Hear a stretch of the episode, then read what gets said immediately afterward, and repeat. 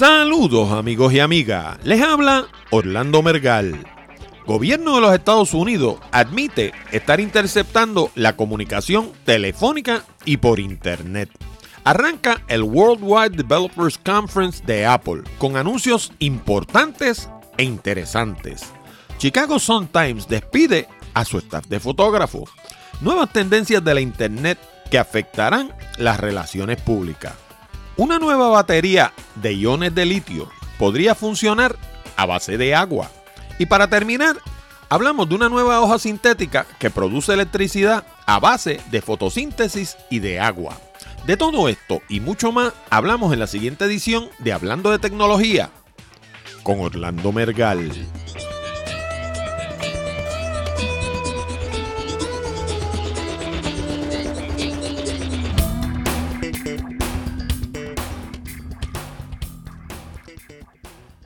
Saludos nuevamente amigos y amigas y bienvenidos a una nueva edición de Hablando de Tecnología con este que les habla Orlando Mergal.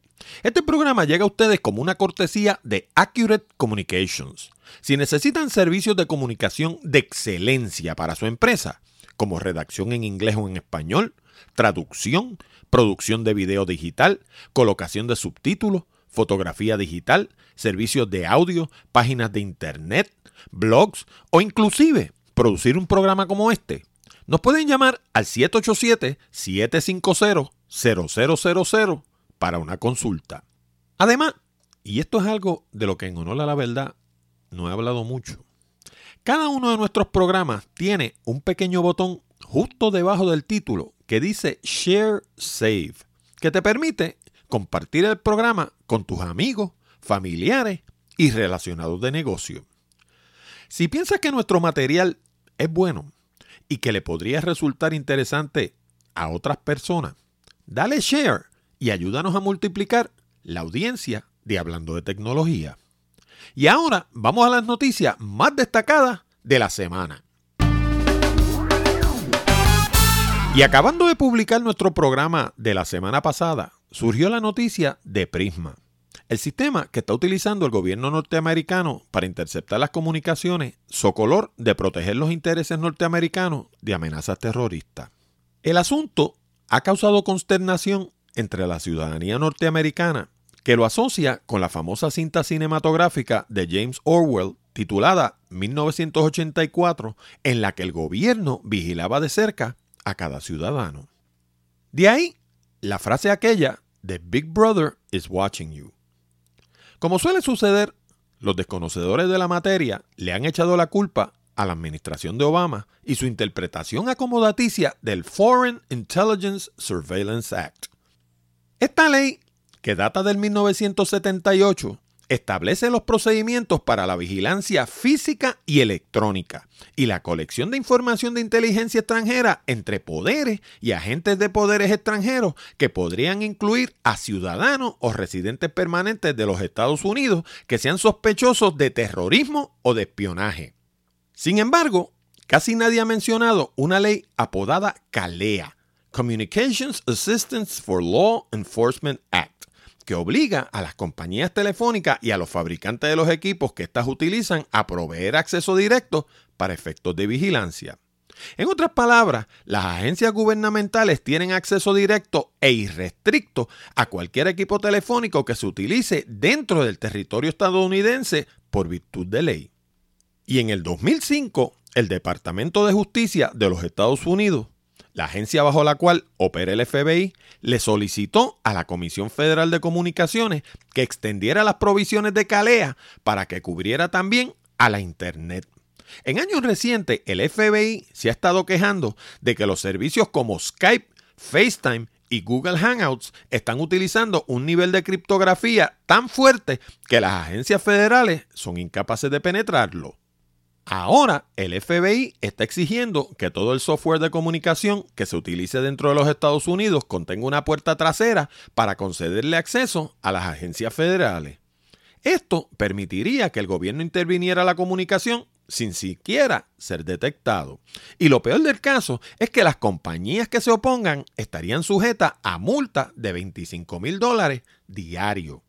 Por su parte, los detractores de estas medidas como el profesor Ed Felten de la Universidad de Princeton, argumentan que estas puertas traseras podrían ser las mismas que aprovecharan los entes terroristas para penetrar los sistemas estadounidenses.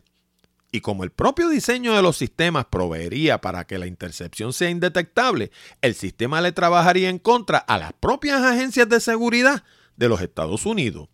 Políticos, hombres de negocio y personas influyentes de todas las esferas de la sociedad se han estado expresando sobre esta práctica, unos a favor y otros en contra. Pero ayer trascendió que la Unión Norteamericana de Derechos Civiles, ACLU, demandó al gobierno estadounidense por lo que ellos han denominado como un dragnet para ganar acceso a los récords telefónicos de Verizon Business Network Services. En inglés, cuando se habla de un dragnet, se refieren a una medida abarcadora que recoge toda la información disponible. El término se originó en el mundo de la pesca y sería más o menos lo que en Puerto Rico se conoce como un trasmayo o una tarraya. Un trasmayo es una red inmensa que los pescadores utilizan para pescar decenas y hasta cientos de peces de una sola vez. Pues en el caso de Verizon, esto mismo es lo que ha estado haciendo el gobierno norteamericano, logrando acceso a millones de récords detallados de llamadas telefónicas. Según la demanda del ACLU, las acciones del gobierno equivalen a arrebatarle la libreta de teléfono a cada americano con anotaciones sobre con quién habló, cuándo habló, por cuánto tiempo y desde dónde. Esto le daría al gobierno información abarcadora sobre con quién nos asociamos, cómo nos movemos y revelaría un caudal de detalles familiares, políticos, profesionales, religiosos y en muchos casos hasta íntimos. Y para finalizar, seguramente debes estar preguntándote, ¿cómo se protege uno de estas cosas? Pues la realidad es que es muy difícil, porque los mismos equipos y programas que uno utilizaría para criptografiar sus mensajes son los que el gobierno está exigiendo que dejen una puerta trasera para las agencias gubernamentales. Y si utilizas un teléfono inteligente, la cosa es peor todavía. ¿Te has puesto a pensar que ese iPhone o Android que llevas en el bolsillo actúa también como un grillete electrónico? Pues sí, tu compañía telefónica, el fabricante del teléfono y muchos de los fabricantes de las propias aplicaciones que le tienes instaladas a tu teléfono saben cada movimiento que haces.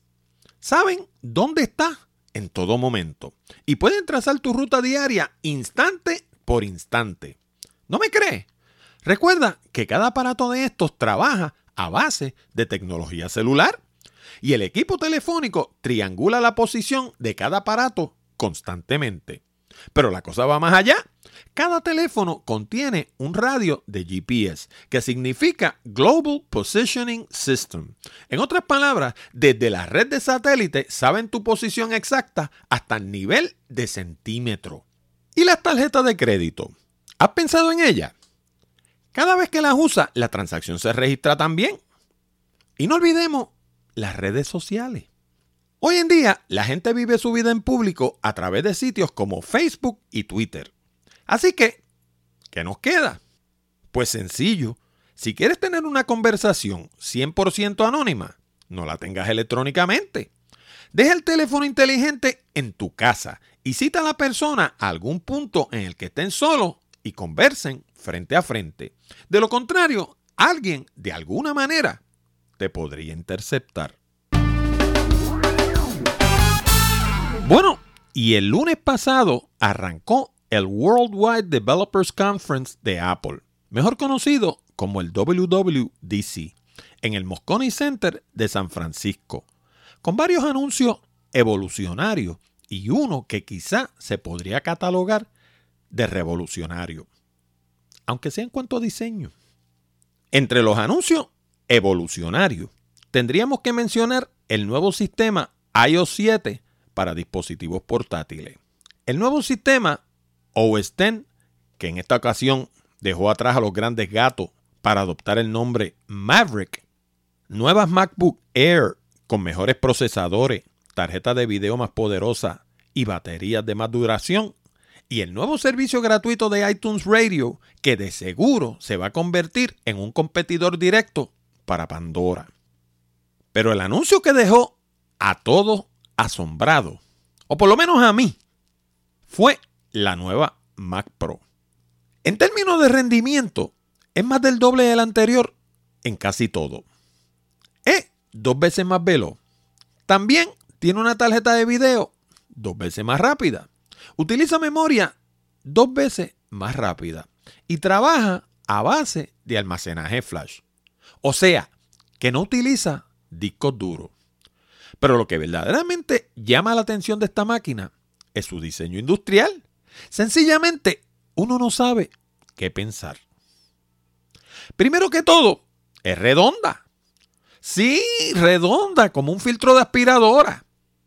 Se trata de una máquina cilíndrica de aluminio negro de 9.9 pulgadas de altura, 6.6 pulgadas de diámetro, enfriada mediante un túnel de viento creado por un solo abanico colocado en el centro superior. En términos técnicos, cuenta con todas las tecnologías más recientes de Apple, como dos puertos de Ethernet gigabit, un puerto de HDMI 1.4, cuatro puertos USB 3.0, Thunderbolt con capacidad para DisplayPort 2.0 y hasta tres pantallas 4K simultáneamente, Wi-Fi 8.211 AC, Bluetooth 4.0, RAM SC de 1866 MHz, almacenaje flash y mucho, mucho más. Claro, entre las opciones que no tiene están la capacidad de instalar tarjeta, la capacidad de instalar discos duros y el quemador de DVD. En lo personal, yo uso mucho el quemador de DVD, porque en Puerto Rico todavía los clientes no quieren pagar por video online. Ahora, en cuanto a los discos duros y las tarjetas de expansión, yo pienso que Apple va a anunciar algún chasis externo alimentado por el puerto Thunderbolt en el que puedan instalarse este tipo de accesorios. Ah, y casi se me olvidaba, esta máquina se va a fabricar 100% en los Estados Unidos, lo cual podría marcar el comienzo de un regreso paulatino de las compañías norteamericanas a territorio estadounidense. En cuanto a mi opinión, bueno, pues tendría que contestar con un... Hmm, no sé. Como dije, está bella desde el punto de vista de diseño industrial. Pero no podemos perder de vista que tradicionalmente la Mac Pro ha sido una bestia de carga. Los usuarios de la Mac Pro lo que esperan es más potencia, mejores puertos y que sea más expandible. Y desde ese punto de vista, Apple ha venido a la mesa con una máquina hermosa, pero cerrada. Así que, en este aspecto, el jurado todavía está deliberando. Ya veremos cómo los tratan los críticos en los días que están por venir. Uno de los retos de hacer un programa como este es asegurar la participación de la audiencia. Por eso, en Hablando de Tecnología, queremos conocer tus ideas, opiniones y preguntas. Para eso hemos provisto dos mecanismos. Primero, puedes enviar tus ideas, sugerencias o preguntas a nuestro correo electrónico contacto arroba hablando de tecnología.com. Pero si lo prefieres, puedes llamar al 787-664-7494 extensión 086 y dejarnos un mensaje grabado que se escuchará durante el programa. Y otra cosa que sucedió luego de cerrar la edición pasada y que amerita discutirla fue la decisión del Chicago Sun-Times de despedir a su staff de fotógrafos. De inmediato hubo quienes arguyeron que ahora los reporteros de este rotativo van a tener que tomar su propia foto utilizando su iPhone y escribir su reportaje también. Sin embargo, no hay data fehaciente de que ningún ejecutivo del Time haya dicho tal cosa. No obstante, si despidieron a todos los fotógrafos, ¿quién va a tomar la foto? Yo sé que los tiempos están difíciles y que muchos periódicos están a punto de quebrar, pero la realidad es que en el mundo de hoy, donde la gente se está acostumbrando a leer cada vez menos, el componente gráfico de una noticia es esencial. Y el fotógrafo de prensa experimentado desarrolla la capacidad de contarnos la noticia mediante imágenes. Eso no es algo que va a poder hacer un reportero con un iPhone. Pero la cosa va más allá. El fotógrafo profesional cuenta con una variedad de lentes que van desde gran angulares hasta telefotos de gran alcance. Por ejemplo, la foto que vemos del pelotero atrapando una pelota en el jardín central no se toma a 10 pies de distancia. Se toma con un lente telefoto que cuesta miles de dólares y que tiene la apariencia de un telescopio. Ahora, la del equipo entero, cuando gana el campeonato, se toma a 5 pies de distancia con un gran angular. La colección de lentes de un fotógrafo profesional cuesta miles de dólares y hace las bases de la colección de cinceles de un escultor. Cada uno tiene su propósito y no todo el mundo sabe para qué sirve cada cual. Hay veces que las empresas toman decisiones alocadas en momentos de crisis. Por eso, cada vez que yo escucho a uno de estos ejecutivos embusteros diciéndole a los empleados que son el recurso más importante de tal o más cual empresa, no puedo más que reírme por dentro. Porque a la hora de los tomates, cuando la cosa se pone apretada, a ese recurso más valioso es al primero que le dan la patada. Pero ¿sabes qué? Los empleados sí son el recurso más valioso, porque ellos son la empresa. Con cada empleado que despiden se va un pedacito de historia, un pedacito de conocimiento, un pedacito de servicio y un pedacito de calidad.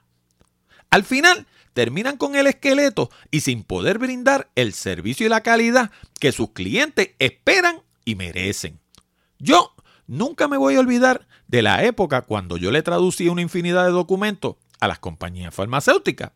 En una ocasión me pidieron que le tradujera un documento sobre lean manufacturing.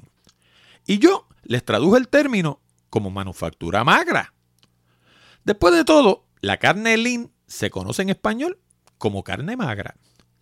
Como se podrán imaginar, la idea no le gustó. El término magra quiere decir que no tiene grasa. Y en el mundo empresarial, eliminar la grasa equivale a despedir gente. Pero hablando honestamente, eso no es lo que hace Lean Manufacturing. Identificar todas las maneras posibles de hacer más con menos. Bueno, pues eso es lo que hay detrás de esta decisión del Chicago Sun-Times. Es algo así como Lean Publishing. Yo pienso que la decisión es descabellada y que le va a explotar en la cara. Sin buenas imágenes, un periódico no puede subsistir. Además, yo no sé de nadie al que le hayan dado un premio Pulitzer por una foto de iPhone. Pero como siempre, en estas cosas, el tiempo va a ser el juez final. En este momento me gustaría hacer una pequeña pausa para recordarte algo bien importante. Hablando de tecnología, solo se transmite a través de la Internet, así que tu opinión es importante. Si te gusta este programa y quieres que continúe, visita nuestra página en iTunes y añade tus comentarios en la sección de Rate This Podcast. Es bien fácil. Una vez estés en la aplicación de iTunes, todo lo que tienes que hacer es darle clic al botón que lee Podcast, escribir hablando de tecnología en la ventanilla de búsqueda que va a aparecer en la esquina superior derecha, hacer clic donde lee Rate this Podcast y escribir tu comentario. Si eres de las personas que escuchan el programa directamente en la página www.hablandodetecnología.com, todo lo que tienes que hacer es darle clic al botón que lee suscríbete en iTunes y te va a llevar al mismo sitio. Recuerda, tu recomendación es importante. Y como algunos de ustedes sabrán, mi formación profesional es en comunicación corporativa, en particular en relaciones públicas.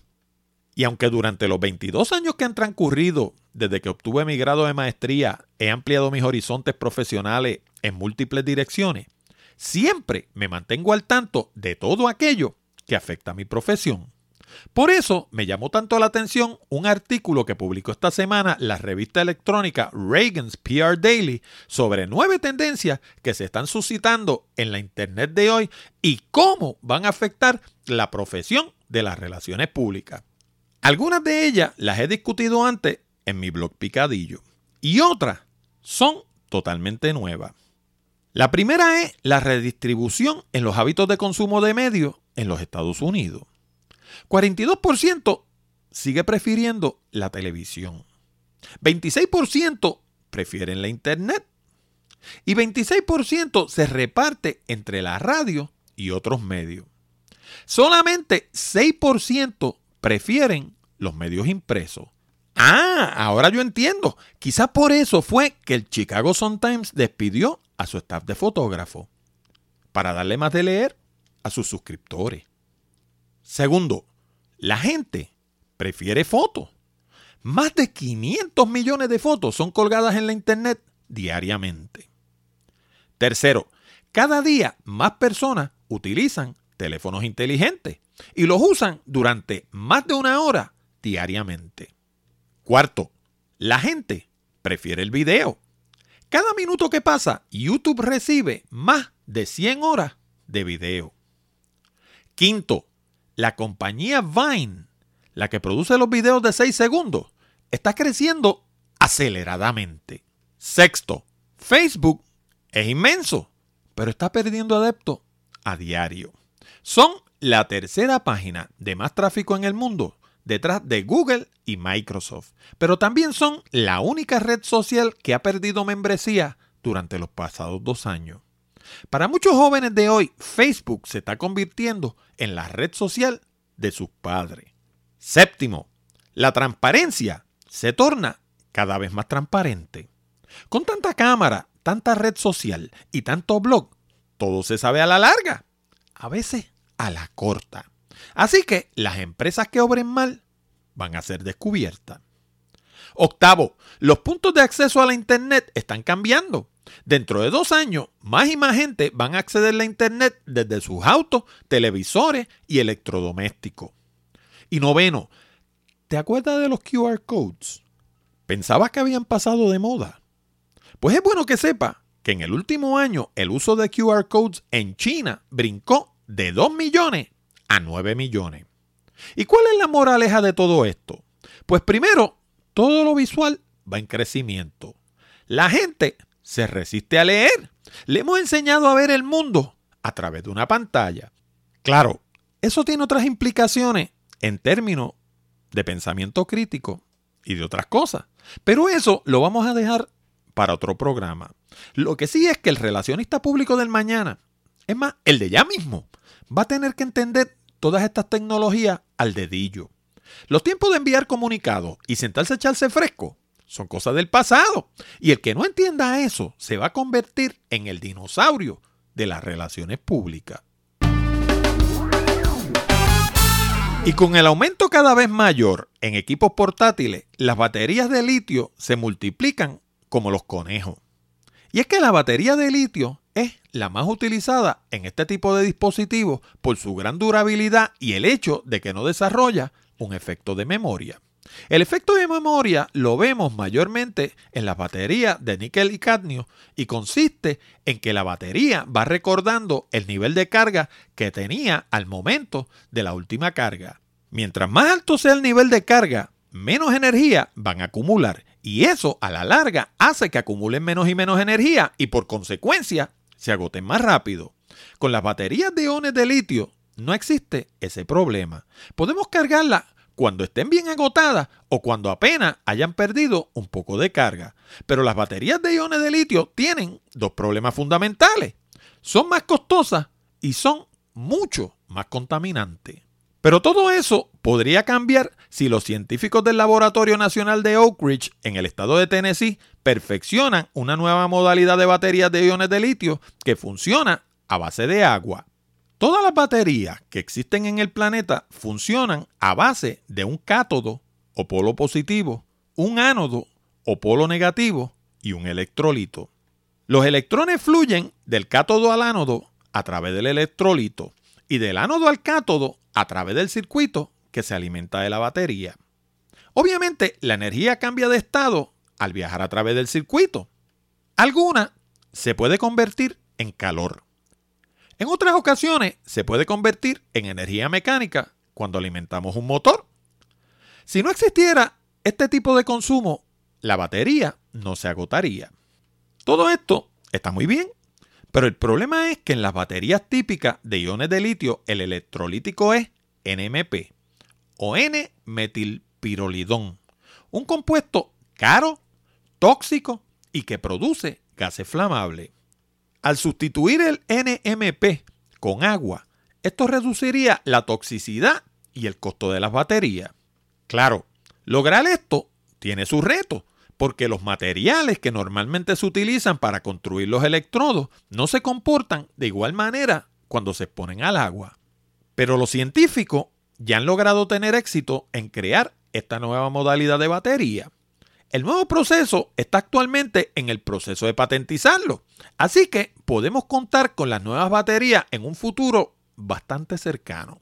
Y lo mejor de todo es que las nuevas baterías van a costar como una octava parte de lo que cuestan las actuales. Bueno, imagina poder energizar tu hogar y tu automóvil 100% a base del sol. Ahora, imagina una hoja que fuera capaz de llevar a cabo ese proceso utilizando únicamente sol y agua. Pues eso mismo es lo que está proponiendo el químico Daniel Nocera en un cortometraje producido por Jared P. Scott y Kelly Nix titulado The Artificial Leaf.